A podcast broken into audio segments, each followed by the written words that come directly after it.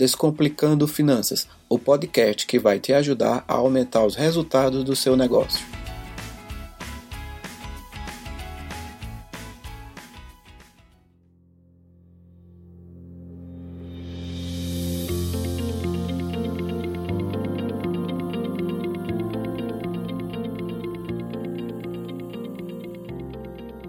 Olá, amigos! Olá, amigas! Aqui é o Bruno Santana apresentando mais um episódio do Descomplicando Finanças.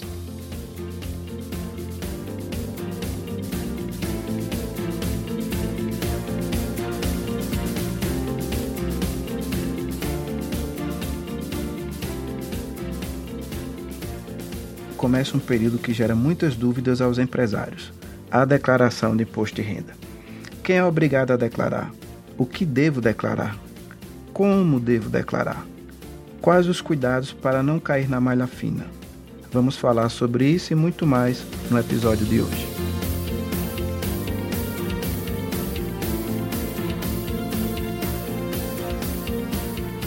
A declaração do imposto de renda é quando o contribuinte tem a oportunidade de acertar suas contas com o governo federal. Isso se dá através de um cruzamento de informações que são fornecidas pelo próprio contribuinte, com uma série de outras instituições para identificar possíveis casos de sonegações de impostos, né? principalmente o imposto de renda e mais recentemente também o INSS. Antigamente a Receita Federal era responsável pelos os tributos federais e o INSS ele tinha uma estrutura própria para fazer a cobrança da contribuição previdenciária. Há alguns anos houve a junção da Receita Federal com a parte da Previdência que cuida da arrecadação da Previdência. Então, essa parte da Previdência de auditoria, de cobrança, ela se, se uniu à Receita Federal. E hoje você tem apenas um órgão que faz a gestão da cobrança e do controle tanto da Receita Federal quanto da Previdência.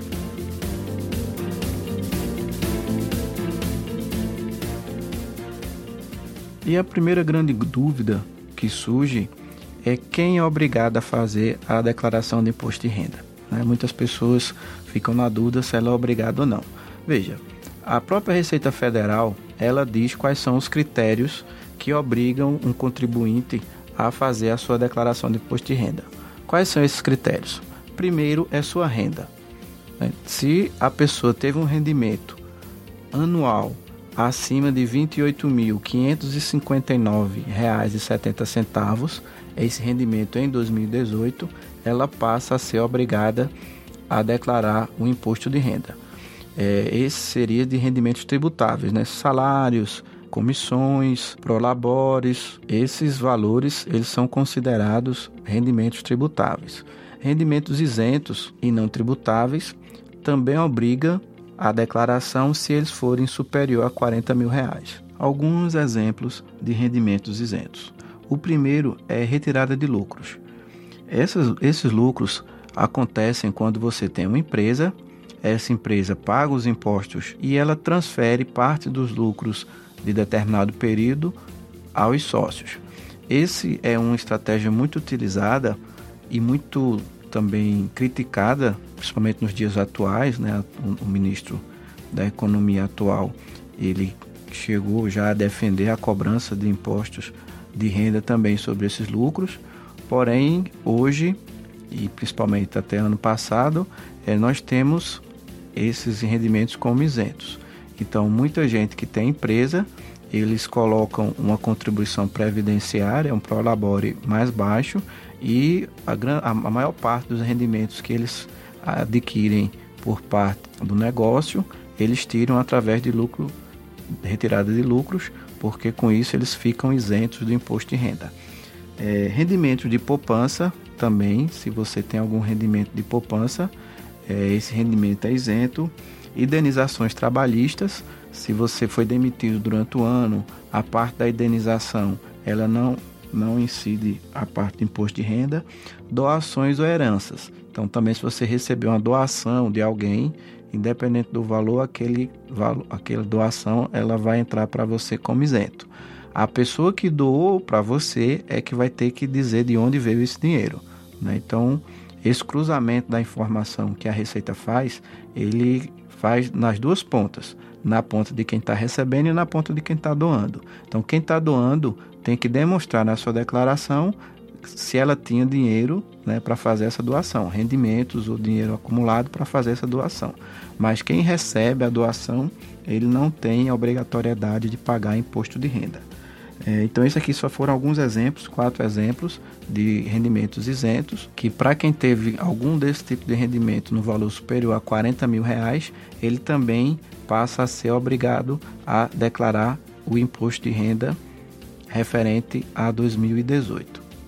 Quem exerce alguma atividade rural e obteve uma receita bruta em 2018 superior a R$ 142.800, ele também é obrigado a fazer a declaração de imposto de renda. Existe uma guia específica no programa onde você faz essa declaração de atividade rural.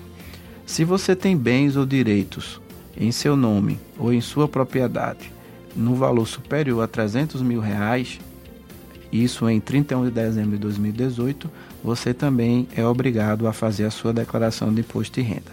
Bom, dentre as condições, essas são as principais. Se você quiser ter mais detalhes, é importante você falar com seu contador.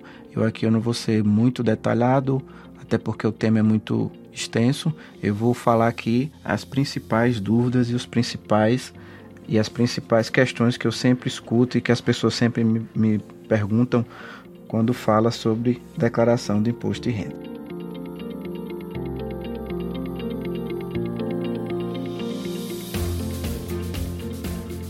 E o que é que eu devo declarar? Quais são as documentações que eu preciso organizar para eu fazer a minha declaração de imposto de renda? Vamos lá. Primeiro, existe a declaração dos seus rendimentos. Bom, se você é um funcionário de uma empresa, tem sua carteira assinada, é importante que você peça ao seu patrão ou à contabilidade da, da empresa que você trabalha um documento chamado Informe de Rendimentos. Esse informe de rendimentos, nele consta todos os rendimentos que vocês receberam durante o ano.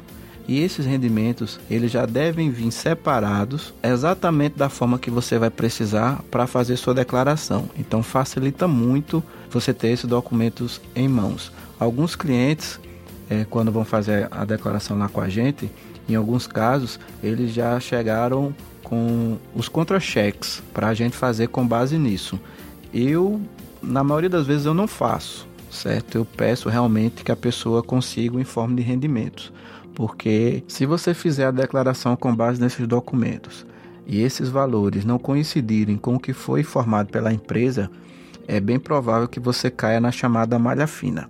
O que é, que é essa malha fina? A malha fina é o sistema da Receita Federal que faz justamente os cruzamentos das informações dos contribuintes com os demais órgãos. Por exemplo, as empresas elas têm uma obrigação de informar a Receita Federal até final de fevereiro todos os rendimentos dos seus funcionários que tiveram imposto de renda retido. Então a empresa ela informa a Receita Federal através de um, uma declaração chamada DIF e a Receita fica aguardando a declaração do contribuinte para fazer o cruzamento, saber se o que a empresa declarou foi efetivamente que o contribuinte também declarou. Caso haja alguma divergência nessas informações, a declaração fica na malha fina, ou seja, ela fica pendente de regularização. Ou a empresa vai ter que retificar a DIF que ela enviou com o valor correto, ou o contribuinte vai ter que retificar o valor que ele colocou na sua declaração. Então é importante que esses dois valores sejam exatamente iguais. Por isso que eu prefiro usar o próprio informe de rendimento fornecido pela empresa como fonte de informação para declarar, porque com isso eu evito, ou pelo menos diminuo bastante, o risco de uma malha fina devido à consistência de valores. Fora esse rendimento como assalariado, você também pode ter rendimentos de prolabore, se você for um proprietário de alguma empresa ou sócio de alguma empresa, Isso aí o seu próprio contador deve passar um informe de rendimento também constando isso. Se você tem, como já foi dito, rendimentos isentos a título de distribuição de lucros, o seu contador também deve lhe informar o quanto você teve de distribuição de lucros para você colocar na sua declaração e o contador também informa a Receita Federal quanto foi essa distribuição para que haja o cruzamento. Fora os rendimentos, esses são os principais, também precisamos fazer as declarações de bens. E aqui é importante vocês terem um cuidado. A Receita Federal, ela fala que quem teve a posse ou a propriedade de bens acima de 300 mil reais em 31 de dezembro de 2018 é obrigado a declarar. Então acontece muito da pessoa ter a posse e às vezes não ter a propriedade legal, né? Ter documentos que não são escrituras públicas ou é a casa de, de um parente, de uma mãe, de um pai, mas ele na verdade tem a posse daquela casa. Então é bem importante você saber se realmente ele é obrigado a declarar isso ou não. Consultar um contador no seu caso específico para tirar essa dúvida. Bens como casas, apartamentos, terrenos, prédios comerciais, salas comerciais, aplicações financeiras, dinheiro disponível em conta corrente ou conta poupança, aplicações em corretoras, aplicações em ações, Todos esses tipos de valores, eles precisam ser declarados na sua declaração de bens. É a soma desses itens, sejam superior a 300 mil reais, eles obrigam a, o contribuinte a fazer também a sua declaração de imposto de renda. Uma novidade na declaração desse ano é a obrigatoriedade do número de CPF de todos os dependentes. Então, se você teve uma criança ano passado, ela tem poucos meses e você vai lançar ela como dependente, você precisa regularizar o CPF logo dessa criança. Antes, nas declarações dos anos anteriores, você bastava colocar o nome e a data de nascimento da criança e o programa aceitava como dependente. A partir desse ano, independentemente da idade da criança, é obrigatório ela já possuir o CPF para que seja feita a devida declaração. Além dos bens, também é importante você fazer a sua declaração de dívidas e financiamentos que você possui. Para isso, eu recomendo que vocês busquem junto aos bancos onde vocês possuem conta corrente ou poupança um documento também chamado informe de rendimentos. Esse informe de rendimentos ele é parecido com o extrato e o banco fornece também no modelo ideal e com as informações necessárias para fazer a declaração de imposto de renda. Então, se a maioria dos bancos hoje disponibiliza isso através dos próprios caixas eletrônicos, alguns através do site do, dos bancos e também é possível você pegar isso diretamente com seu gerente. Então, esse é outro documento que eu sempre peço para o cliente trazer na hora da gente fazer a declaração. No caso dos bens, você também tem que declarar se você vendeu algum bem ou comprou algum bem em 2018. Se você tem um bem e você o vendeu, seja uma casa, um terreno, é importante que você informe ao seu contador essa operação, as formas de recebimento desse dinheiro, porque pode haver a possibilidade de ter que pagar o imposto chamado ganho de capital.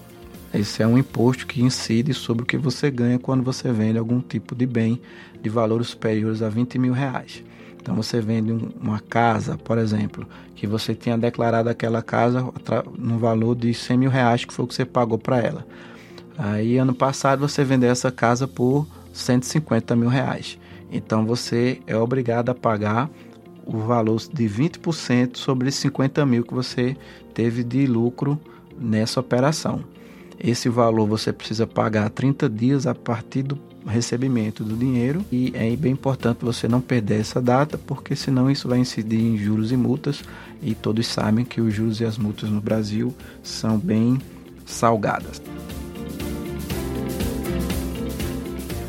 Bom, o prazo para você declarar isso, você tem até o dia 30 de abril de 2019 para fazer essa declaração. Não é comum, eu não lembro nos últimos anos, um caso de prorrogação desse prazo.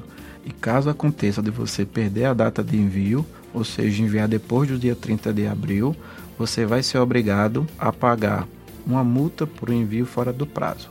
Essa multa ela é mínima de 165 reais e pode chegar até 20% do valor do imposto devido na declaração. Então é bem importante que vocês tenham muito cuidado para não perder esse prazo. Existe basicamente dois tipos de declaração. Existe a declaração completa e existe a declaração simplificada. Na declaração completa, vocês vão declarar todas as despesas que vocês tiverem em 2018. As despesas comumente consideradas como despesas dedutíveis são despesas médicas, não tem limite, inclusive, para as despesas médicas e odontológicas. Tudo que você gastou com consultas médicas, tratamentos médicos, odontológicos, eles são passíveis de dedução, desde que vocês tenham em mãos o recibo contendo o CPF e o CRM, o nome do médico ou da médica com quem o senhor fez o tratamento, você vai poder fazer o lançamento dessas despesas na declaração. Também despesas com planos de saúde, despesas com educação, tanto do seu como dos seus dependentes. A parte de INSS que você paga da empregada também serve para abatimento na declaração de imposto de renda. Então, em suma, na declaração que chamamos de completa, nós lançamos todos os rendimentos e todas as despesas que o contribuinte teve em 2018. Na declaração simplificada, nós lançamos as receitas, da mesma forma como a completa, só que vocês não precisam lançar as despesas. Essas despesas vão ser deduzidas um valor padrão de 20% do seu rendimento e aplicado a alíquotas é, correspondentes. Então, o grande cálculo você deve fazer é o seguinte: se as suas despesas, juntando despesas médicas, despesas com educação, somadas, forem menor que 20% do rendimento, então é mais interessante você fazer a declaração simplificada. Se essas despesas somadas forem maior que 20% dos rendimentos, então é mais benéfico para você fazer a declaração completa.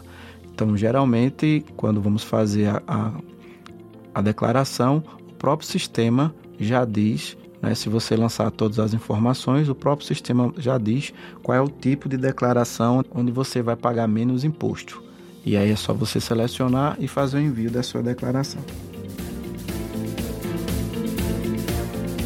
Após o envio, você também pode fazer retificação. Você tem até 5 anos para fazer a retificação de uma declaração, a não ser que você seja notificado pela Receita.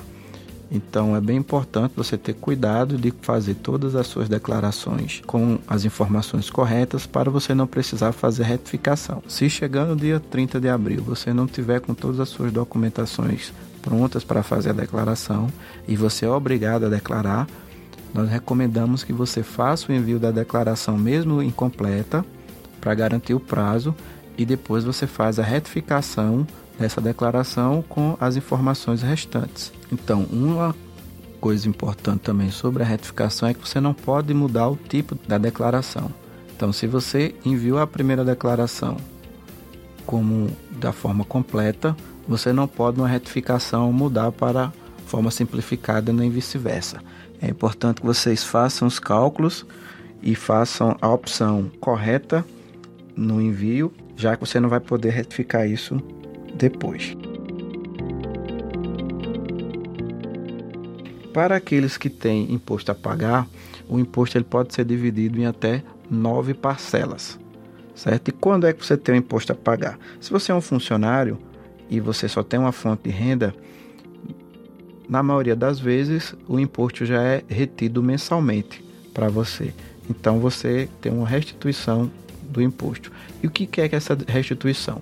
A restituição é o seguinte: durante o ano você paga o imposto ou ele é retido na fonte é, do seu contra-cheque. Você paga durante todo o ano. Nessa declaração, por isso que alguns chamam de declaração de ajuste, você vai lançar as outras despesas que você teve que também são passíveis de dedução no imposto. Então, se você ao lançar essas despesas, o seu imposto devido fica menor do que o que você pagou em 2018, essa diferença ela é devolvida para você corrigida pela Selic. Então, tira outra dúvida que é muito comum. Como eu posso ter restituição? Veja, você só pode ter restituição se você pagou imposto no ano anterior. Você não pode restituir de algo que você não pagou. Então, quando você faz o pagamento do imposto e após a fa fazer a declaração de ajuste, pode existir a possibilidade de você ter restituído parte do imposto pago no ano anterior. Outra coisa importante, gente, existe a possibilidade de você fazer uma doação aos fundos municipais, eh, estaduais e até federal voltado para a criança e adolescente. Iniciou-se uma campanha há uns dois anos de popularização desse tipo de doação. É, aqui, minha cidade, onde eu, aqui em Caruaru, nós fazemos esse trabalho junto com a Receita Federal e o Conselho de Contabilidade, divulgando aos colegas a possibilidade de fazer essa doação. Ela é bem importante porque você pega parte do imposto que ia diretamente para a conta do Tesouro Nacional e você encaminha esse imposto para um município que você quer. O próprio sistema já lhe dá o limite que você pode doar e você pode fazer essa doação é, para vários municípios que estão aptos. Lá no próprio sistema existe esses, esses, esses municípios e é importante que você colabore com essas instituições porque você pode inclusive fiscalizar. Se você faz uma doação para um órgão que fica na sua cidade, por exemplo, você pode ir lá e verificar como esse recurso está sendo aplicado. Bem interessante e no ano passado eu venho indicando, recomendando aos meus clientes para no momento de fazer a sua declaração também contribuir aí com os órgãos que fazem esse controle, né? Esse trabalho tão importante que é cuidar das crianças e adolescentes em estado de pobreza ou, ou carentes e é bem importante que nós façamos nossa parte. E por último, eu vou falar aqui cinco cuidados que você precisa ter na hora de fazer sua declaração de imposto de renda e também para evitar problemas com a Receita Federal. Primeira coisa, movimentação bancária incompatíveis com valores declarados. O que é que é isso? Você tem uma movimentação bancária e essa movimentação é incompatível com a declaração que você vai fazer. Isso acontece quando você começa a movimentar valores de outras pessoas na sua conta corrente. Às vezes as pessoas pedem né, para fazer depósitos ou fazer transferências, ou fazer pagamentos, transferindo dinheiro pela sua conta corrente. Se isso é um valor baixo, não vejo grandes problemas, mas se for um valor alto e principalmente se for recorrente, é bom evitar esse tipo de procedimentos, porque pode levantar suspeitas de sonegação fiscal por parte da Receita Federal. Eu tive há umas duas semanas em uma palestra com o delegado da Receita Federal aqui da minha região e ele nos disse que ano passado já tivemos aqui uma quantidade grande de notificações de pessoas onde eles foram notificados justamente por é, movimentações bancárias incompatíveis com a sua declaração. E eles acreditam que esse ano a quantidade desse tipo de notificações vai aumentar substancialmente. Então, se você teve esse movimento ano passado, tenha cuidado agora na hora de fazer a declaração para não declarar um valor que seja incompatível com a sua movimentação bancária em 2018. Outro erro muito comum que é bem relacionado a o primeiro é quando você movimenta recursos de uma empresa sua em sua conta pessoa física. Em minhas consultorias eu vejo com muita frequência empresários que utilizam maquinetas de cartão de crédito é, com depósitos feitos em suas contas pessoas físicas. Ou seja, ele tem um movimento numa empresa, ele tem uma empresa, ele faz uma venda de uma empresa e esse dinheiro é depositado em sua conta pessoa física. Esse é um erro muito comum e é um erro muito sério. Como eu falei agora há pouco, a Receita Federal ela tem como cruzar essas informações. E o grande problema aí é o seguinte: vamos dar o um exemplo de um MEI. O MEI ele tem a possibilidade de movimentar até 81 mil reais de vendas por ano. Até esse valor, a empresa ela é isento de impostos. Porém, Se esse valor é movimentado numa conta pessoa física, esses valores eles não têm isenção de impostos. Porque quando um depósito é feito, uma venda é recebida numa conta pessoa jurídica da sua empresa, se subentende que daquele valor que foi vendido, você vai ter gastos com a compra da mercadoria ou para desenvolver o produto, você vai ter custos com despesa de salários, custos fixos do negócio e parte daquele valor pode ou não ser lucro. Porém, quando você movimenta um valor na sua conta pessoa física, a ideia, a análise que a Receita Federal faz, que esse valor se refere a rendimentos. E se é rendimento, ele vai ser tributado com base na tabela progressiva. A alíquota máxima da tabela progressiva hoje, ela é de 27,5%. Então, se você vai movimentar 81 mil na sua conta pessoa física, esse valor ele vai incidir na alíquota de 27,5%. Então, esses 27,5% representam aí pouco mais de 22 mil reais de imposto de renda enquanto que na pessoa jurídica do MEI você movimenta esse mesmo volume e é isento de imposto de renda. Então, daí um grande erro que as pessoas sempre falam e que eu sempre tento orientar. Não movimentem volumes de empresas em suas contas pessoas físicas. Isso deve ser muito analisado pela Receita. Provavelmente teremos muitas notificações agora em 2019 então, muito cuidado no momento de você fazer a sua declaração. Terceiro erro: deixar de incluir fontes pagadoras. Quais são as fontes pagadoras? Se você trabalha numa empresa e só presta serviço a essa empresa, você só tem uma fonte pagadora. Porém, é comum que algumas pessoas possam ter mais de uma fonte, prestar serviço para mais de uma empresa, é, fazer serviços como palestras ou remuneradas, né? ou fazer alguma prestação de serviço pontual e essa, esse rendimento acabar ficando fora da sua declaração. Como eu disse, as empresas que pagam esses valores e têm imposto retido, elas informam através da DIF a Receita Federal. E caso você também não faça a declaração, fatalmente você vai cair na malha fina para declarar o valor que você omitiu no momento da sua declaração. O quarto cuidado, quando você declarar seus dependentes e esses dependentes tiverem alguma atividade remunerada, é importante e obrigatório que vocês também coloquem o rendimento do seu dependente na sua declaração. E dependendo desse rendimento, pode ser até interessante você não colocá-lo como dependente. Só quando você fizer a sua declaração, o seu contador, é que no momento o sistema vai nos dizer qual é mais vantajoso: colocar o rendimento do seu dependente ou tirar o dependente da sua declaração.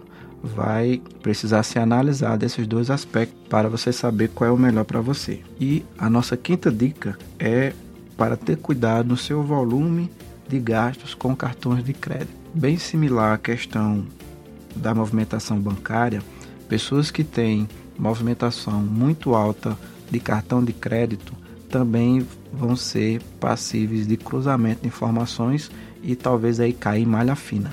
Por quê? Se você tem uma despesa por mês de cartão, digamos, de 5 mil reais, sendo que esse cartão você compra para toda a sua família, você compra para amigos e todos lhe pagam o valor e você vai e paga a, a fatura do cartão. É, esse tipo de, de procedimento pode vir a alertar a Receita Federal, porque você paga 5 mil reais por mês de cartão, você está dizendo por ali que teve uma renda anual de mais de 60 mil reais. E se você declara que teve 30 mil de rendimentos, esses outros 30 mil podem ser passíveis de cobrança por parte da Receita Federal. Então, evite fazer uso do cartão de crédito em valores superiores à sua declaração ou aos seus rendimentos, para que você não tenha nenhum problema com a Receita Federal.